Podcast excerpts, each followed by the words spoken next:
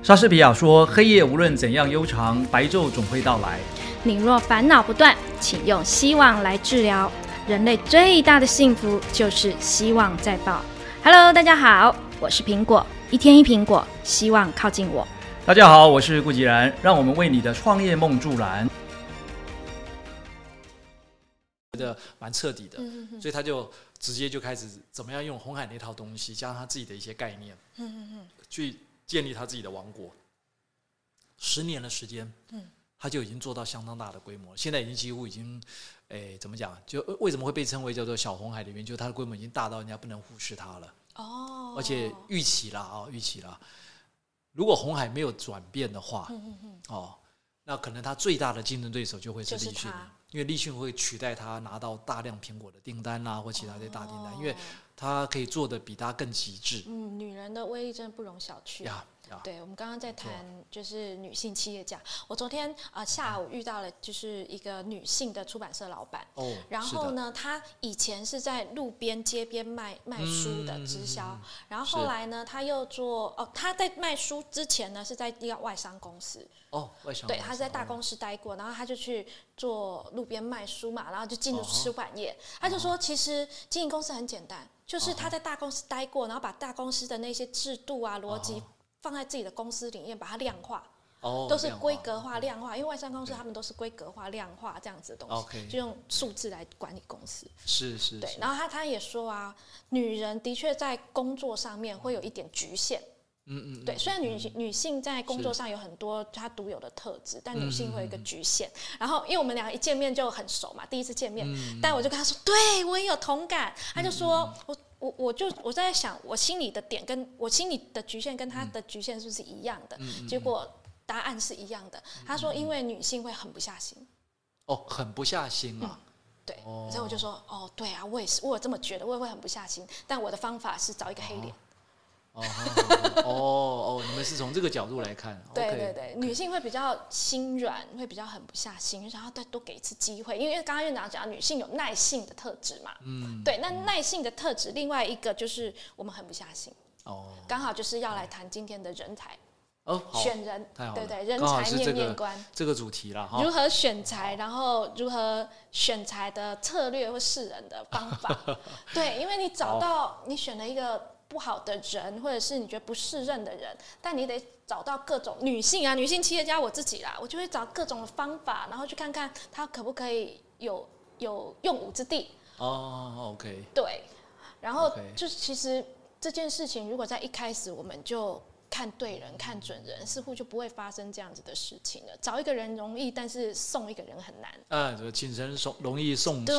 难嘛。OK，OK，没错没错，这个很合理。嗯，不过这个主题哦，要谈起来会，它比较不像我们前面谈那些，不管是数字啦、财报啦，或者什么策略啦、管理啦，那个比较有一些工具是，嗯，就是可以谈的比较相对客观一点，或相对中立一点的这种谈法。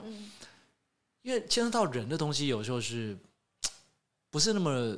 技术性的，它是比较艺术性的。嗯嗯嗯嗯嗯，变化很。有时候是一种感觉。对，一种感觉。感觉对了，事情就对了。所以没有办法量化这种感觉，是吗？哎，就是你，你没办法那么严格硬套，说一定要有一个什么数字来代表说，哦，是好或不好。对。哦，就像天生我材必有用嘛。就有时候是可能这个真的是人才，只是被放错位置，哦，这也是一种嘛。嗯。或是说这个人才你没有给他应该有的配备跟条件，所以他发挥不出来，这是一种吧。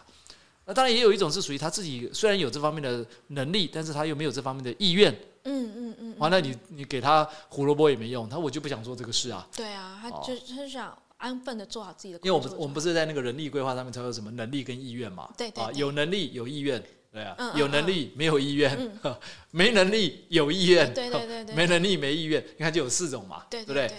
所以这有时候 也很难拿捏了哦。如果今天我们要要谈这个题目之前，我我必须要先有这个前提，先讲一下了。对啊，我那时候一开始用那个 SET 的方式，就是职能分析的方式。职能分析。对，然后就觉得，哎，我可我的确可以看得出来，这个人在第一次见面的时候，我就可以看得出来这个人的特质是什么。但是，嗯，哦，你们讲那个是不是就是什么？你是什么老虎型的啦？哎，老虎、哦猫头猫头鹰啦，尾熊这哦，样子。有有有，这以前我也接触过一段时间。对对对，就是我可能需要数据分析型的人，我可能就要猫头鹰性格比较高的；我要细心一点人，我可能就是猫头鹰性格比较高。讲到这个，我自己有一个故事很好玩啊。那个时候有一次是在那个 Head Hunter 猎人头公司哦，帮我推荐了一个机会，那我就去 interview。那你知道，像我们这种经过猎人头公司去，通常都是非常高阶了嘛，对对，不是一般的。就那家公司也很好玩，我一进去呢，那个人资跟我讲说：“哎，我们要帮你做个测验。啊，就类似这样，就给你的一个嗯一个嗯考卷，然后开始要去填一大堆东西。后来我填了一半，我就跟那个人资讲说：“哎，我我们是不是可以换个方式啊？”嗯，我说基本上哦，我来应征的是一个非常高阶的位置，对，呃，是不是你们老板我们见个面直接聊一下，嗯，大家看看感觉是不是很对，嗯不要浪费彼此时间。嗯，有些老板还会去看八字命盘星座 OK，啊，那如果是这样，我我起身就会走了啦。我觉得那个怎那个？对我来讲是没有太大意义了啦。哦怎么说？那你要看我的八字，我还想看你的八字嘞。看我跟我合不合，是不是？哦，我我比较不是不太习惯用这种方式了啊、所以后来那一次呢，interview 了一半之后，那个老板就出来了。嗯，哦，我就跟那老板聊哦，那聊的时候呢，我也就是看看说，那他他的想法是什么？他今天想找一个这样的人过来，表示他公司内部一定有一些什么呃，是这个人走了，前面那个人走的太突然吗？还是前面那个人出了什么 trouble 啦？等等就很直接嘛，他不要拐弯抹角，直接问嘛。哦对对对。后来聊聊聊，就聊到很多个人的这种价值观啊、嗯人生观等等的。因为其实，在相对比较高阶的高阶其实都是价值观、人生观，而不是你会什呀么，你做什么。对，如果到了这个职务，到了这个阶层，你还在去看说这个人他的条件是怎么样，对，他的那个什么什么呃人格分析啊，嗯什么分析，我觉得已经没有必要了啦。嗯哦，那你老板如果说还觉得说这个人谈了几句就知道他有没有这个深度嘛？对对，哦，那如果没有这个深度，你当然就不要浪费时间嘛。嗯所以彼此就不要浪费时间了。好，那为什么这样讲呢？就是说，不是说这些工具不好，嗯而是这个工具要看对象，嗯哼，是什么阶层、什么对象比较适合。嗯哼，哦，像甚至也有一些人是用那个数字，对，哦，最近也很流行哦。啊，什么不管叫生命的灵数啦或者什么什么数字的啊，什么什么什么密码学还是什啊，么的，对对，生命密码，像他们就说啊，我是属于什么三六九型啊，这怎么讲一大堆数字，我也搞不清楚。但我觉得他们蛮准的，第一次见面，OK，至少我理也 OK，没。没没问题。就是说，你可以大致上从这个工具里面知道对方是一个什么特性的人啊，但是你仍然看不到的是什么？能力，嗯哼，他真实的能力跟他的经验是你看不到的。嗯。你只是说哦，他是属于什么特征的人，然后那可以 OK，嗯但是你如果只是因为这个数字或者这些工具，然后判定这个人是可用或不可用，那就像刚才讲，你可能会滑铁卢嘛。对啊你真的要送他走的时候就不太好送了嘛，对不对？甚至于你会遇到那种那种还比你更凶狠的啊，会不会？会不会有这个状况？会啊，很哎，有时候很难讲哎，嗯对不对？前面跟你这样子，然后呢，回头就到什么，我会反咬你一口。就开始去去那边去申诉了，对不对？嗯去跟这个告你了哦。好，那没关系哦，我们还是要一层一层谈进去啊，不然这样会太没有系统哦。嗯呃，基本上在谈人才人才的时候啊，我才会分两个部分呐、一个叫做表表层的表象的，嗯一个叫做嗯比较内在的、比较潜在的东西嗯啊、比较表象的，我会看他什么？看他的行为啦、知识啦、技能啦。哦，那行为、知识、技能里面比较容易被观察到就是知识跟技能。比如说这个人来履历表一看，哎呦，他是学历、经验学历嘛出来了。然后在哪些地方历练过嘛，对担任什么职务嘛，对对对不对？多多少少最起码他敢写，嗯代表说他他有办法回答我一些问题嘛。多久，大概就可以看出点端倪。是的，这个叫表象的，表象哦这个是最起码的，哦，看到了哦。好，但是有一些潜在的东西就必须要靠什么？靠 interview 是要跟他互动的，嗯嗯嗯哦，比如说什么来？第一个价值观跟态度，嗯嗯嗯价值观跟态度。假设我们今天想要找的是一个好，比如以你们来讲是一个嗯文案高手好了，嗯，或写手，嗯，嗯对对，那这个写手，根据我们现在想要找的写手的特性，比如我们是想找某一类型的，呃，我不太了解你们的分类方式哦，了啊。我们需要他愿意挑战、自我学习、成长，就是好意有意愿想要自我学习那成长。如果我们从价值观跟态度上面来讲的话，你你会问他什么问题，或者你想从什么地方来观察这个人？他同样那么多人都是在做写手的，都是来这个做投手来写文案的，嗯嗯你你会怎么去看他的价值观跟他的态度？呃，我有一些工具，就是我我我会一些牌卡，或者是比较内心灵层面的东西，或者是价值观排序你是说什么什么塔罗牌还是什么啊，类似类似这样子的哦东西。OK，对，但我我我常会问的一个问题是：当你遇到挫折的时候，你如何面对？或者是你遇到哦困难的时候，这件事情不会的时候，你会怎么做？我会去看他的就是学习能力或意愿。OK，他遇到困难如何去面对？好，如果是我的话，我可能会举一两个案例。嗯，因为我们公司在做这个事情，一定有很多案例嘛。我会举一两个案例，呃，失败的案例。嗯，然后我会讲给他听。嗯，然后问他，我说：“那你觉得像这样子的一个过程里面，你觉得最大的问题症结点在哪里？”就是让他自己去分析这个。我要听听看他的观点。哦，从他观点里面就知道说，这个人的价值观大概是怎么样，他的他的取舍。比如说，同样的一个事情发生，如果假设是发生在他身上，他会怎么处理？嗯哼。但因为那是我们公司内部的案例嘛，我可以很清楚的描述一下哦，大概客户怎么样，后来我们怎么样，因此就得罪了客户，因此就掉了什么单，或怎么怎么如何如何。哎，那既然你有这方面的一些经验，你如果今天是你的话，你怎么看待这个事情？嗯哼哼。OK，如果没有对错的答案，没有对错，知道我我只是想知道他怎么看待这个事情。为什么？我要知道是价值观跟态度嘛。哦。那这两个都是很抽象的，所以我会用实际的例子去 test 他。看看他的反应是什么。他如果讲的模模糊糊的，代表什么？这个人可能就是不太愿意触碰敏感的问题喽。嗯哼。哦，或是什么？他根本没有太多经验。嗯哼。那没有经验呢？他前面写的再显赫，我也不会理他嘛，对不对？好，那为什么这两件事情很重要啊？因为这个两件事情呢，跟我们的客户满意度是成正相关。嗯哼。你想想，客户满意度怎么来的？就是这两件事情啊。嗯我们能不能提出的文案是完全符合客户的价值观？嗯嗯嗯。能不能呃，就是帮客户很快速的解决他要解决的问题？只要这两件事情做好，客户满意度一定高嘛。所以你的价值观跟你的价值观如果有抵触的时候，你如何？呀，有些客户就会这样子啊，他很无理的要求你啊，对，他就认为说应该怎么样怎么啊，你就赶快帮我做什么什么。但是你说不是这样子操作的，那你要怎么去说服他？这是不是又牵扯到态度的问题？对不对？好，所以这个是第一个。第二个，当然这个人来了嘛。所以我们也顺便看一下他的这个梳妆打扮，OK 哦，不是说他一定要长得很帅或很美啦，不是，而是说，哎，他穿衣服的方式，哦，他的整个呃头头上的配件配饰啦，或者他手上提的东西，这个叫什么？我们把它称为叫做自我形象。嗯嗯嗯，自我形象，因为自我形象会反映出一个人的自信。对，OK，如果相对比较没有那么有自信的人，你会发现他第一个。他一走进来，你看到他就觉得是，嗯，这个穿的可能不太得体啊，这是一种。啊，另外一种还会看浓妆艳抹，呃，这也是对自己没有自信的人，也是也是。呃，其实不见得一定要这么这么呃 over 干净就好，对，干净清爽。太太浓的妆，过于浓的妆，代表你有自己的一层面具。是的，对自己是很没自信。这个其实包含连那个什么，他们在甄选一些什么模特儿啊，也是一样。他事实上他是他会要求你不要化妆，哎，嗯嗯嗯嗯，你你你化妆，他就觉得那个是失真的东西。对对对对对。好，再来第三个，个性跟品质，个性跟品质。个性就是透过在刚刚的聊天过程里面听听看，他这个人的个性是比较嗯温和一点的，还是比较这种很有主见的，或是呢他什么事情都一定要抢在第一的，或者这个人呢就是不太想去跟人家竞争的哦，他是属于什么样的个性？还有他过去在做这些事情的时候，他的品质做的好不好？那这时候你会问他嘛？哎，你在那个什么待过？然后哎，那你有做什么什么案子吗？或者哎，我听说那家公司有一个案子很很有名哎，他们在帮某一个客户操盘的时候非常厉害。哎，那个你有参与到吗？哦，那你了解是怎么做的吗？哦，从他的答话里面去看，说他真正在他的工作上面的品质是高还是低？嗯哼哼。但我觉得这个这这些地方这些点都很抽象，而不是说哎，你要求品质品，你选品要求品质高的人就是对的，因为你必须要看你公司跟这个人他的价值观有没有对齐。所以我说是艺术，不是技术啊。对，不是选那个呃品要求品质自我自我要求很高的那种人就是好。因为那种人自我要求太高，他反而会钻牛角尖。有些人哦，你会发现哦，他是很有纪律，但他就是没有太多创意。对。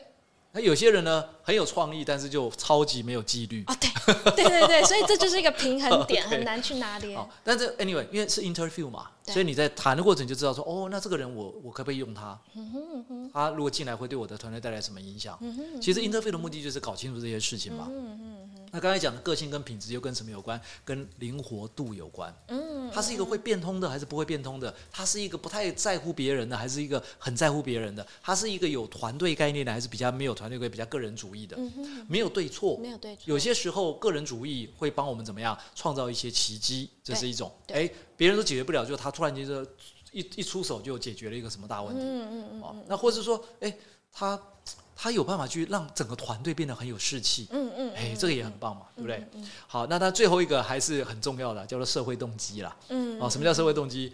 哎，就是他对于这个工作的期待嘛，嗯他的收入的期待啦，嗯或是目标啊是什么啦，将来想升到什么职务啦，对哦，所以我常常都问你的目标、你的愿景是什么？对，就听听看嘛听听看他怎么怎么讲嘛。嗯啊，还他是一个很重成就感的人吗？你有一些人就是哦我一定要很有成就感，嗯呃，可能待遇不是很高没关系，但是我我这个东西是我生出来的 baby，然后我觉得我帮助到多少人这样，对对对对这要看他到底要的是什对，么有人有些人要有名，有些人要有钱。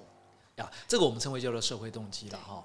好，那从这个角度，我我想要来补充一个东西哈，因为这个东西也是我常常会在课堂里面提到的哦，嗯就是一个所谓的人才，一个精英人才必须要具备两个条件，嗯哼，我称为叫两大条件了啊、对，一个叫做个人的能力条件，嗯一个叫做个人的经验条件。嗯。哦，为什么哦？其实，嗯，如果很单纯只是看说人才这件事情哦，你很难很难去拿出一个大家所通用的指标去嗯量，说啊，一公分就是这个长度，哦，十公分就是这个长度，没有这个人上面的东西是每个人都没有标准的的。嗯所以呢，呃，回头来讲就是说，那你公司的状态怎么样？嗯嗯，所以要从这个角度来回头去看，说这个人到底适不适用。对，所以我会把它区分为一个叫能力条件，一个叫做经验条件。对对对，好，能力条件跟什么有关呢？就是说，诶，那他的基础的专业知识，就我们讲履历上面看到的，嗯他是什么学校毕业的啦，有修过什么样的一些特殊的课程啦？因为现在有很多的一些进修的课程嘛，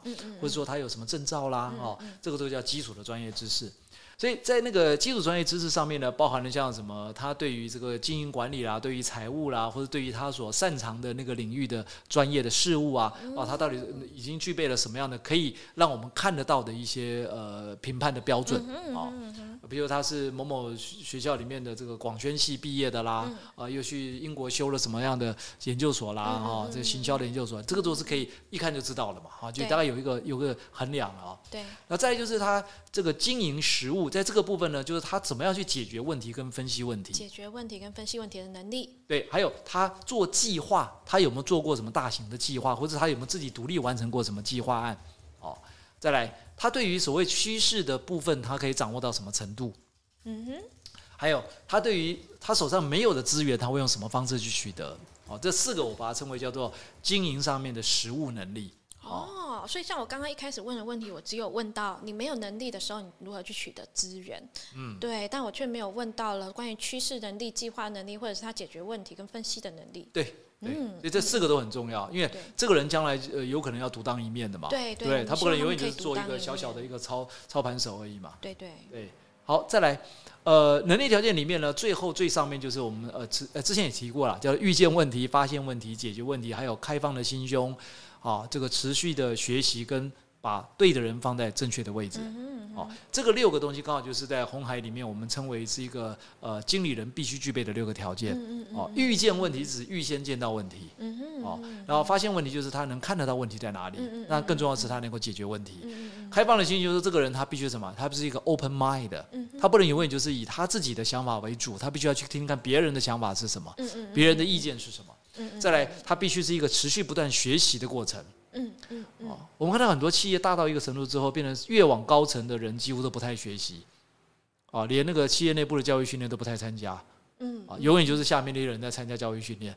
对，就是在这样就没有上面带头，然后下面的人一起做的那种氛围啦。对，就没有了。而且呢，呃，当下面学了很多东西，一身本事呢，然后写上去的报告上面看不懂，对，然后就在批评东批评西，就搞了半天事情他自己不懂，嗯哼，啊，这个是很糟糕。那再来就是你要怎么样把对的人放在对的位置。嗯哼嗯哼，好，这些东西如果都有的话，就是说一个呃好的能力条件包含两个，一个叫做逻辑的能力，一个叫热情的能力。嗯逻辑能力就是他的策略跟分析的能力，热情呢就是他的沟通跟领导的能力。所以，身为一个领导者，如果他是一个小主管，甚至到中高阶主管，他必须要有那种热情，他必须要有那种沟通的能力。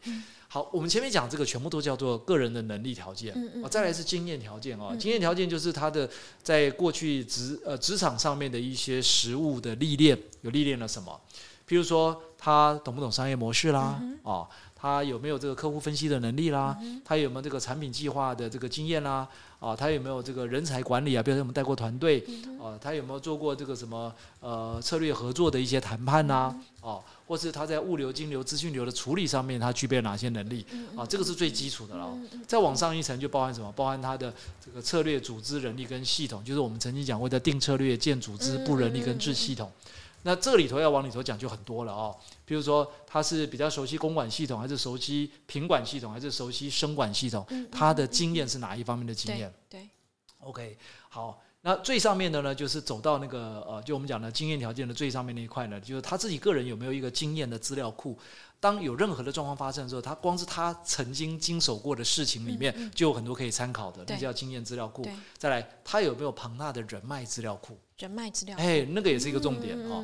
再来就是他过去的成就做到什么程度了？他的成就资料库里头可以捞出什么东西？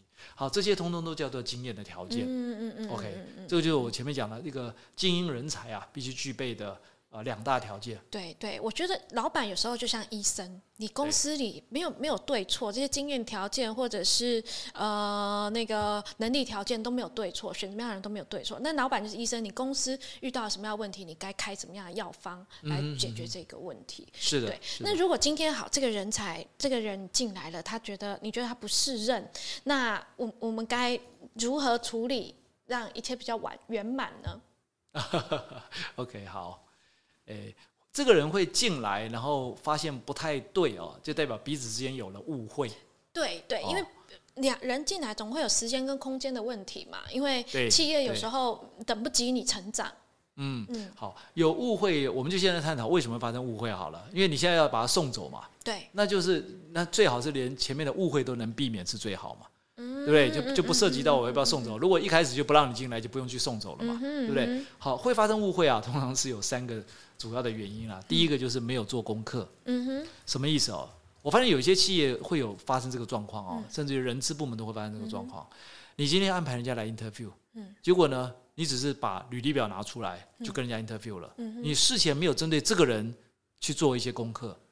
例如说打电话去他的前公司吗？哎，没有，你把他呃履历表拿来之后，根据他履历表写的东西，稍微在网络上面去做一点这个过滤的动作，了解一下这个人，哎，说不定这个人查得到资料了，对啊，说不定在因为现在网络的时代嘛，这一查脸书就跳出来了嘛，看他脸书里面有些什么东西，这个叫做功课。OK，你看我光讲这一点哦，我相信大概有不少人都会忽略哦。对啊，因为我觉得每天要 interview 这么多人。OK，因为你功课做的不够，没有做功课，功课不够的结果就是难免就认错了嘛。对对，你的世人就有问题了嘛，对？好，第二个就是问错问题。问错问题。哦，这个其实很很有趣了啊！我发现大部分的人质好像在这方面都会有一些或多或少的问题了啊。嗯，举个例子来讲，很多人就问说啊，你为什么想来我们这边工作啊？为了赚钱啊。这个问题有什么好回答的？对这个问题有什么好回答？对啊，我说啊，我好喜欢你们公司哦。然后呢，你能判断我这个人是 OK 还是不 OK 吗？看我第一第一眼而已。对啊，所以这种问题，居然你有没有发现不少的？为什么要来 interview 的时候都会问这个问题？还有什么？哎，那你认为你最大的弱点是什么？现在是怎样？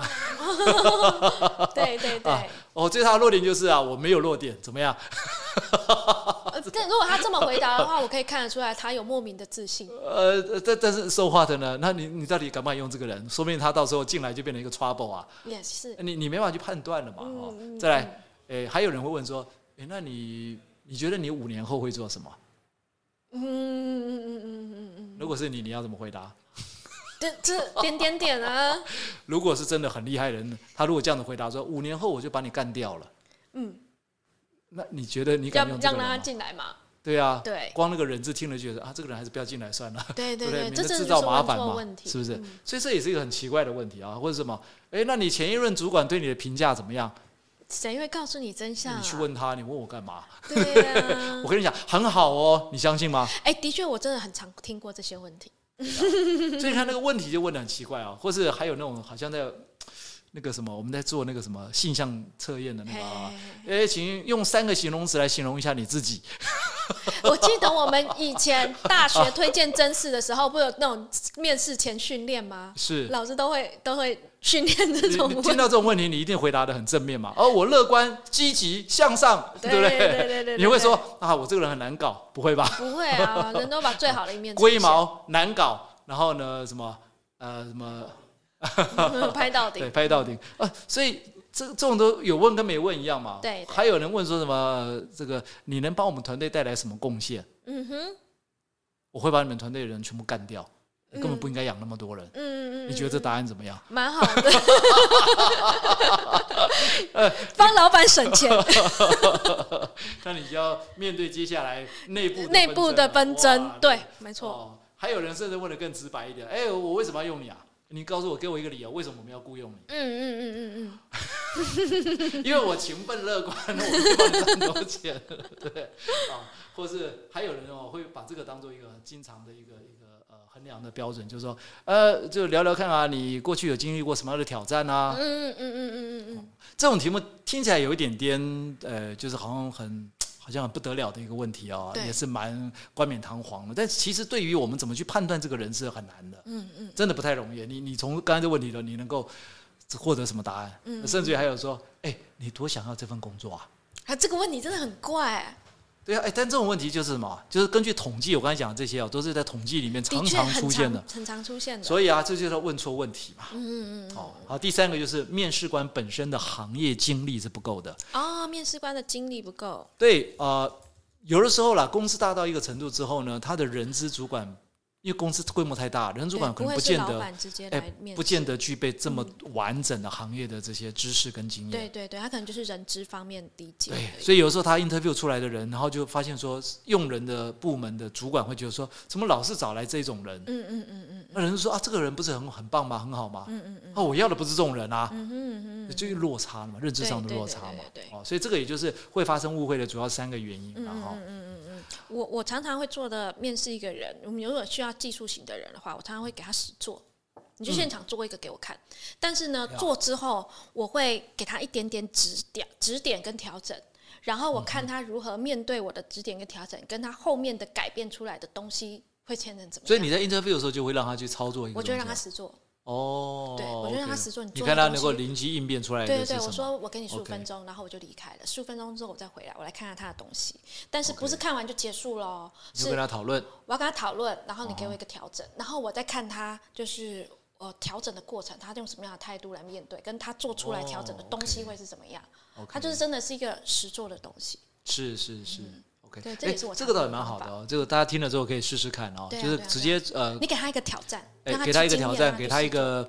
一个问题让他去去解解看，对对对去处理看看，OK，然后看看他如何面对这个问题，跟如何面对你的指教。好，呃，另外我补充一个，就是我们在看履历表的时候，大家可能会有一些有些时候会觉得说，到底要看什么？嗯，是要看到他写的都很显赫吗？还是看大家观点，我们的这个切入点在哪里哦？呃，其实只有两点而已啦。第一个就是他是一个 must have 还是 nice to have？嗯，must have 就是说他所列出来的履历。是你现在你要找的人里面必要的条件，还是说这个条件很好，但是没有就算了，无所谓。所以你看他履历表里面，你光是用这两个去做区分，你就发现履历表大概会很快出来百分之多少是属于 must have，嗯，百分之多少是 nice to have，嗯嗯嗯 OK，你就知道说这个人适不适合去安排 interview。嗯哼，哦，如果你发现他大部分百分之六十七十都是你要的条件 must have，那你怎么样？你就可以安排 interview。嗯那如果哎写的都很漂亮很好啊。但是觉得好像也不是一定非得要这样的条件的人，那就不见得安排 interview 了。哦，所以这个是这两个。好，那因为是这样子哦，所以我们就来回答刚才讲的那个不适任的员工要如何处理。好好好，这个 这个很那个。诶，好，我我现在的分享不见得是一个好的方法了哈。对对对，我我只能说我啦，如果如果我自己经验分享啦，因为店长曾经遇过什么样子的事情。对我我会比较走的方式很单纯，就是开诚布公啦。开诚布公哦，就直接跟他讲清楚了，我我的条件是什么，我的要求是什么，我在意的是什么，我看的是什么，就是开诚布公。我我没有太多其他的东西，因为我不喜欢玩躲猫猫。然后在那边好像下棋一样，要去猜，哎，你大概走三步之后会到哪里？我三步之后到哪里？对，没有时间，每天在那边。我们是在经营事业了，对，我们在经营事业，不是在吃饱太闲，然后跟他下象棋啊，下这个围棋，不是了啊。所以我会跟他很清楚讲清楚，我要求的目标是什么。我根据他要应征的职务，我会对这个职务定定的目标是什么。哦，然后呢，把它讲清楚、讲明白。嗯嗯。就是我没有什么折扣的这个空间哦。嗯然后呢，也因为这样，所以我的奖罚，嗯哦是非常分明赏的。罚分明，哦，我什么时候要呃奖励，什么时候要罚，什么状况下会奖励，什么状况下会罚，嗯我都在一开始就先跟他讲清楚，嗯嗯你接不接受？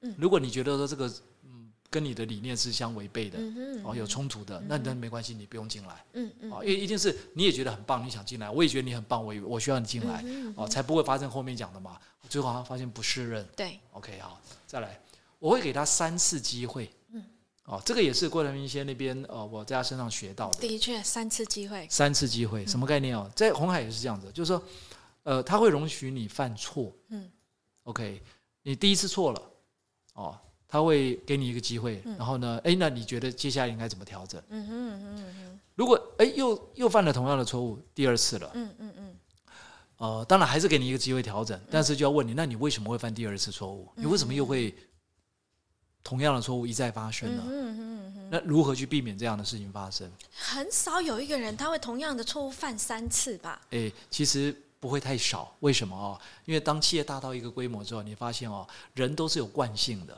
哦，如果他没有真正改变的话，那个惯性会一直持续下去，因为那是一种习惯了哦嘛。哦，我理解我理解，遇到了什么状况下，他自然的反应就是那个反应。嗯如果他对于前面的错误的体认不是那么深的话，他后面的时候啊，他遇到同样状况之后，他也忘了，他又同样的嗯毛病又出来了。同样的事情不能讲三次，对。嗯，如果第三次还犯错的话，通常只有两个下场了。嗯嗯，当然，第一个就是说，那可能真的不适任；对。第二个换位置，对他不适合在这个位置上对。对对，如果当初你 interview，你确定这个人应该是一个人才，嗯嗯但是为什么在这个位置上会犯同样的错误？嗯那代表什么？他可能不适合这个工作，不适合这个位置，嗯嗯所以我们才前面讲的嘛，你要什么用对人放对位置。对对对。哦，所以这个就感觉放位置，换位置，我你我自己用本身的话。是，因为我自己是一个情绪很稳定的人，但你只要让我生气超过三次，那你就掰了。哦，你就直接请他走了嘛，对对对，就不要浪费时对对不。要不要让我生气，生气三着。我的标准是不要让我生气。好，大家听了这个要注意啊。对对对对对。，好，再来，我称那个叫双轨并行。呃，双轨并行怎么说？任何一个职务啊，都不会只有一个人。要有代理人。对，就是呃，如果假设那个职务太重要了，嗯甚至于你像以红海来讲，他每一个事业群的总经理都是两位，嗯嗯嗯嗯嗯嗯，哦，那个头哦，对对对，两位哦，嗯哼等于两位都同意的状况下，才能去做某一个事情。嗯哼，只要有一个人反对，他们就必须要沟通，沟通清楚。对。OK，他的目的就是，如果今天有一个人一旦异动了，嗯，我这个部门不会突然间空转，对对，还是会有一个总经理，他是熟门熟路的，他知道怎么带，嗯所有的各个这些细节是怎么运运营的，不会有球掉到地上。嗯嗯那如果假设是其中有一个人要升迁到另外一个位置上去了，那一样同样的，另外一个人要补上他立刻就可以补上，就是哦同时间再去补另外一个人，让他又是两个，但是一个资深一个资浅，哦再去让他这样磨一段时间这个叫双轨。那如果不是那么高阶重要的职务呢？嗯那就刚才讲的，最起码这个工作除了原来负责的人之外，一定还会有一个什么类似代理人。嗯就如果这个人临时有其他的任务工作或是请假，另外有一个人他是可以几乎百分之百可以上手的。嗯嗯嗯啊，就是我们在平常在安排工作上面就要有这个概念，所以要让每一个人都怎么样，最起码要有两种的身份的历练嗯嗯嗯嗯哦嗯，这个叫双轨并行。嗯嗯嗯，其实双轨并行有一个好处，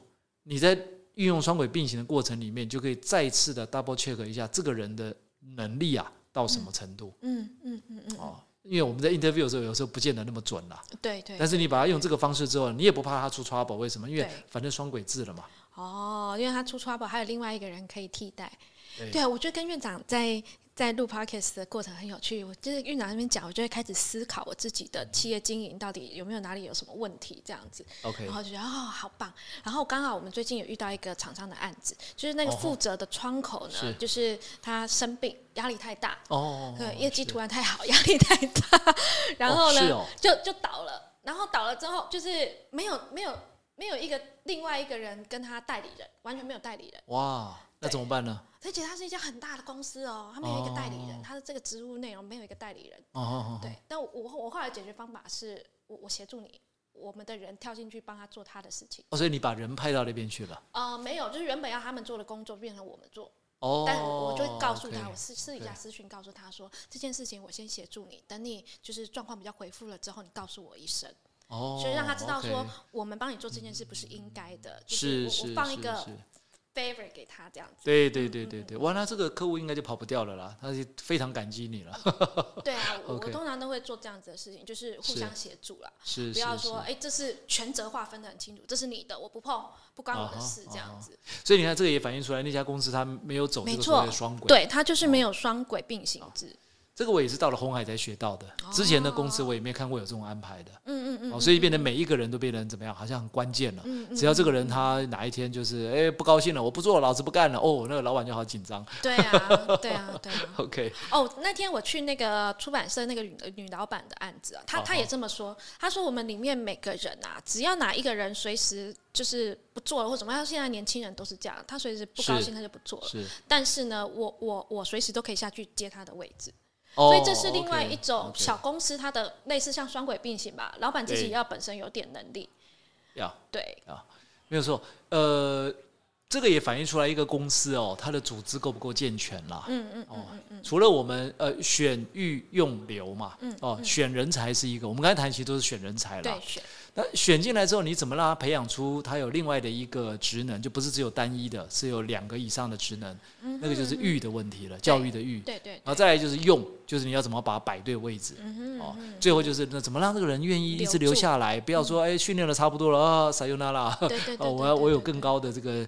呃这个不这个薪资的这个地方可以去了啊。那个那个个跳板，对变成了一个跳板的感觉，所以呃，一个组织在人事上面，在人才上面，必须要同时把这四件事情都做好，嗯，不是只是在选人，没错而，是选育用留都要做好。嗯嗯，哦，那这个公司才会变得比较上轨道。对，哦，如果从人才啊，从人资的角度，嗯 OK 嗯嗯嗯嗯嗯，好，那呃，今天这样子，我觉得差不多了。这差不多了这个主题对，因为我觉得，哎，就是还是院长有什么地方想要补充的吗？啊，因为刚刚我们不是谈的那个呃问的问题是乱问一通的嘛？哦，那我不知道大家会很好奇，那应该要该问什么该问题？么问题啊好好好好，这个很重要。好，但是因为这个就更多可以问的问题了哦，所以我用比较简单的方好，式讲几个，对我刚才想写起来，最近要找人了。OK，我我会按照顺序了啊、我排在前面的是我认为比较重要的、哦我认为最重要的问题，你可以这样问他，就是到目前为止，你对我们公司有什么样的了解跟想法然后看看他有没有做功课。呀？我们你来要做功课，他也得做功课。对你来我们这边 interview，你不是说接到通知稀里糊涂就来了。嗯你对我公司了解到什么程度？从目前市场上面可以找到的资讯里面，你你如果说功课都没做的话，一听就知道，啊那这个人都没有心了，还要还要往下谈吗？哦，好主意。那我这次就做一个 paper，然后呢，你要来我们公司面，因为我们公司比较隐藏，我们不是那是种就是一个大品牌，我们是品牌后面推手。那我就做一个 paper 给他，跟他说我们有哪些，来你分析一下这样子。哦，也可以，也可以，就很具体嘛。啊具体的告诉你我们有哪些产业，你自己研究一下。对，好，这是第一个。第二个，就像你刚才讲的，你可以出一个问题，但这个问题最好什么是来自于我们自己内部的。比如说，哎、我们公司目前哦，刚好有一个什么什么样的一个状况，一个问题哦。哎、那这个状况，嗯，你你有什么想法吗？如果是你，你会怎么来处理？听听看，因为问题是我们自己的，嗯嗯嗯，所以呢，你一定很清楚这里面可能的衍生出来的对对对，哦对是什么东西。然后呢，他如果回答的时候，你就可以有一个判断了。嗯嗯嗯，我们前面所提到那些都可以判断出来了，诶，他的这个呃价值观啦、态度啦、他的个性啦、他的品质啦，就可以从这边反映出来了。啊，这是第二个。哦，好，我们来看第三个哦。第三个就是呃，同样的哦，就是如果以问题来讲的话，刚才是讲问题了啊。第三个就讲说，诶，我们公司哦，今年的挑战是什么？嗯哦，然后呢，我们预计要达成的目标是多少？我们的成长幅度是多少？那问问他，那你对这样子的一个目标跟成长幅度，你有什么看法？你有什么建议？你觉得可以怎么做？我就问这个问题的目的是什么？一样嘛，刚才前面是解决问题嘛，对要我给你一个挑战嘛，对因为你如果加入我们团队，你要跟我们一起完成这个目对标嘛，对对对，所以我就先让你知道我们今年要成长一倍哦，或者我们今年要成长到数字多大哦，哦，对不对？比如说好，红海已经三千亿规模了，我们现在要成长到三千这个呃，不要说呃太多了，就再涨个一百亿好了，那也很吓人啊，对不对？那三千一百亿哦，那一百亿要从哪里涨？你觉得机会在哪里？嗯嗯嗯，然后看他提出来的方案到底是可不可以执行。对，如果他完全没有经验，那你就知道说哇，那这是一张白纸。嗯哼，那如果他的履历表写的很吓人啊，那怎么会没有经验呢？你一听就知道，哎呦，这个到底是有还是没有啊？对不对？好的，第三个部分，然后就比较具体了啊。好，第四个部分，第四个部分，OK，针对你现在要应征的这个职务啊，就是你对方要应征这个职务啊，那我们的团队跟公司啊，在目前这个行业领域里面啊，你了解到什么程度？你来应征这个职务叫做，比如说投手、操盘手哦，写手。那对于这个写手，在这个行业里面，你了解到什么程度？你讲给我们听。嗯哼。这一听就是针对于公司，你对我们公司的这个职位了解到什么程度？还是说关于这个职位在外面的竞争市场，你了解到什么程度？哎，针对公司，针对公司，对，针对公司，因为还是要让他做一点功课啦。嗯哼嗯哼。好，呃，再来这个工作。这个工作，我们一天可能会，呃，就比如说同样以这个投手来讲好了啊，因为我们这种工作它比较不是这种上下班制的嘛，对不对？甚至于你晚上如果你突然有灵感，你也可以自己作业嘛，对不对？好，所以这个工作一般大概工作起来会没日没夜的，或工作起来可能都会超过十六个小时以上。哦，在这个状况之下，你认为对你会造成最大的挑战是什么？嗯哼，对他会造成最大的挑战。那也许他会说，哇，因为我还要接送小朋友下课，哎。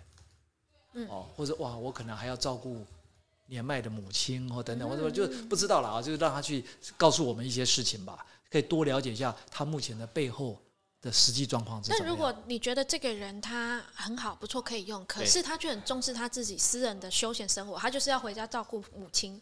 好，那你看看有没有变通的可能性？如果说假设说那没关系，我给你一个很 special 的一个安排哦。呃，我们就用任务导向。嗯哼，你只要在我们指定的时间里面完成任务就好了。至于你是在办公室完成，还是在家里完成，在哪里完成，我们不给你强制性的规定。哦，你必须要责任制，你必须要回到家里面，或者要去接送小朋友，你照样去做。哦，但是我们只看，比如我们约定好今天晚上十二点前，什么东西要按上去，东西就是要按上去。嗯嗯嗯嗯嗯嗯就没有折扣了。嗯嗯哦，那这个也要看看了，他自己讲嘛，他认为要要使命必达的挑战在哪里？对他来讲，因为我们不知道啊。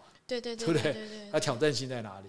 对，但如果就那个劳劳资法或者是那种呃政府规定的话，这样子的事情是不可以的。当然，因为我们还是要符合劳基法了，对啊，所以我们该打卡的还是要打卡，只是说一样嘛，你给他弹性嘛，所以他打卡，他可能打卡的时间是另外一段，但实际上并没有在这边做那么长时间啊，也是有可能啊，对不对？我给你一个变通嘛，对对对，我反正我就任务导向嘛，就是你你只要能够在呃准时我们约定的时间内完成我们要的东西就好了，嗯嗯嗯嗯嗯，OK，的确。好，再下一个我觉得也蛮重要的了哈，就是说，呃，稍微设想一下，就是如果假设你我们真的很喜欢你的这个条件跟资历，然后也希望你赶快进来 on board，嗯，那因为 on board 之后呢，我们会有一个什么什么很大的专案或任务啊，希望能够你来主导，或是希望那边你，哦，在这个状况之下，这个状况之下，呃，你会怎么开始这份工作？怎么开始？对。为什么问这个问题？哎，就听听看他的经验是不是真的很充分嘛？哦，对不对？你说我们啊，回到你刚才讲的，那天不是跟一个女企业家碰面了吗？你说，哎，因为刚好我们就是有一个新的客户要进来，所以我们必须还得增加一个写手。嗯哦，那针对这个客户的案子呢，它的挑战性是什么？嗯哦，所以我打算希望你进来扮演这个角色。哦，OK，那你你会怎么做？哦，嗯嗯嗯嗯嗯。听听看他有什么样，他可能说我必须要了解哪些事情，我必须要知道什么，我必须要什么样的东西啊，这也可以啊，最起码很具体啊，嗯哼，对不对？那因为都是你们自己行业里面的 know how 了，所以你一听就知道到底是有还是没有了，可不可行？对对对对对。好，呃，他总共是十个问题了，但我想应该就不需要问到那么细了啦。哦，继续，我还有一点点时间，距离距离我们的时间还有一点，还一点点时间，我很想听。OK，敲碗，吭吭吭吭吭。好了，这个下面这个问题呢，就比较没有那么不像前面讲的那么直接了啦哦。对。呃，下面这个可能就是请他举例吧，比如说他过去的职涯发展里面，或者他上一份工作里面哦，他觉得哪一个呃项目或者哪一件事情是他觉得他呃对他来讲影响最大的，然后他的心得是什么？嗯。哦，这个是一个哦，那那这个就。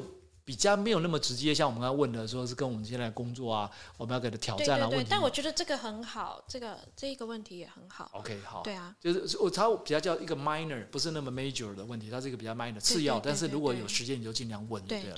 OK，好，一样的，同样的，还可以问他一个问题，说，哎，那如果呃，我们公司现在你已经了解到这个程度了嘛？因为前面有问他，他也回答了嘛，对对对，那你也可能做了一点补充说明嘛，然后也都聊了差不多了。你说那这样子好不好？我目前来看，我觉得呃，你蛮符合我们的这个需求啊，蛮符合我们希望找的人哦。那这份工作，我不知道对你的职业发展是不是有帮助？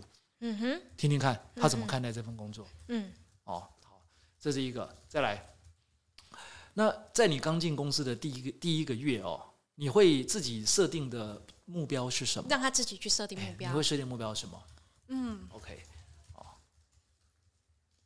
好，下一个问题是跟这个问题有点像了啦哦，就如果你真的接到我们通知你录取了哦，那你的工作计划会是什么？嗯哼，还是说你说等录取再说吧？哦，这个就是态度。就是在他来工作之前，他自己做怎么样准备？你有什么准备工作？你的计划？所以你看嘛，这个是不是就跟我们前面讲的第一个态度有关了？价值观跟态度。哦，原则上大概就这十大类的问题啦。嗯，我应该大概几乎都有涵盖到了。哦，对啊，我觉得这这几个问题都都很棒，而且问的蛮深入的。OK，好。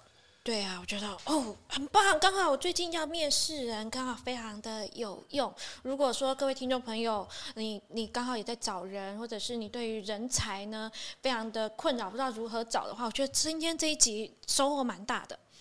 嗯，所以最后来个希望小雨。如果呢？哦，不，换一个。因为我刚刚我写了三四个希望小雨。哦，这么多啊！对对对，找了找了好几个希望小雨，因为我很喜欢希望小雨这一段。把所有的不快乐留给昨天，把所有的希望托给明天，把所有的努力交给今天。哦，哇，这个是谁讲的？还是苹果自己写的？谁讲的？我的小助理。哦，是我们收。哎，我的小助理，我的小助理很棒，他每天都会给我一个类似希望小的东西鼓励我。哦，OK OK，哇，太棒了。我我要去跟我们的 小助理讲一下。对啊，我们有时候也需要一点能量，而不是我们一直给予，我们也需要呼叫花莲王雪红。花莲王雪红，我们院长也需要补充能量。呃，对对对，每天给我一个希望小雨啊。对对对对对对对。好，那我我这边来分享的希望小雨是杰夫贝佐斯啊，他的一句话，他说：“如果你不了解自己事业的细节，必将走向失败。”哦，对，当你的企业越做越大的时候，很多的细节你就顾不了了。是的，嗯，非常棒。好，那喜欢我们的节目呢，记得帮我们按赞、分享或订阅。那有任何问题都可以 email 来信告诉我们。我们下期见，拜拜，拜拜。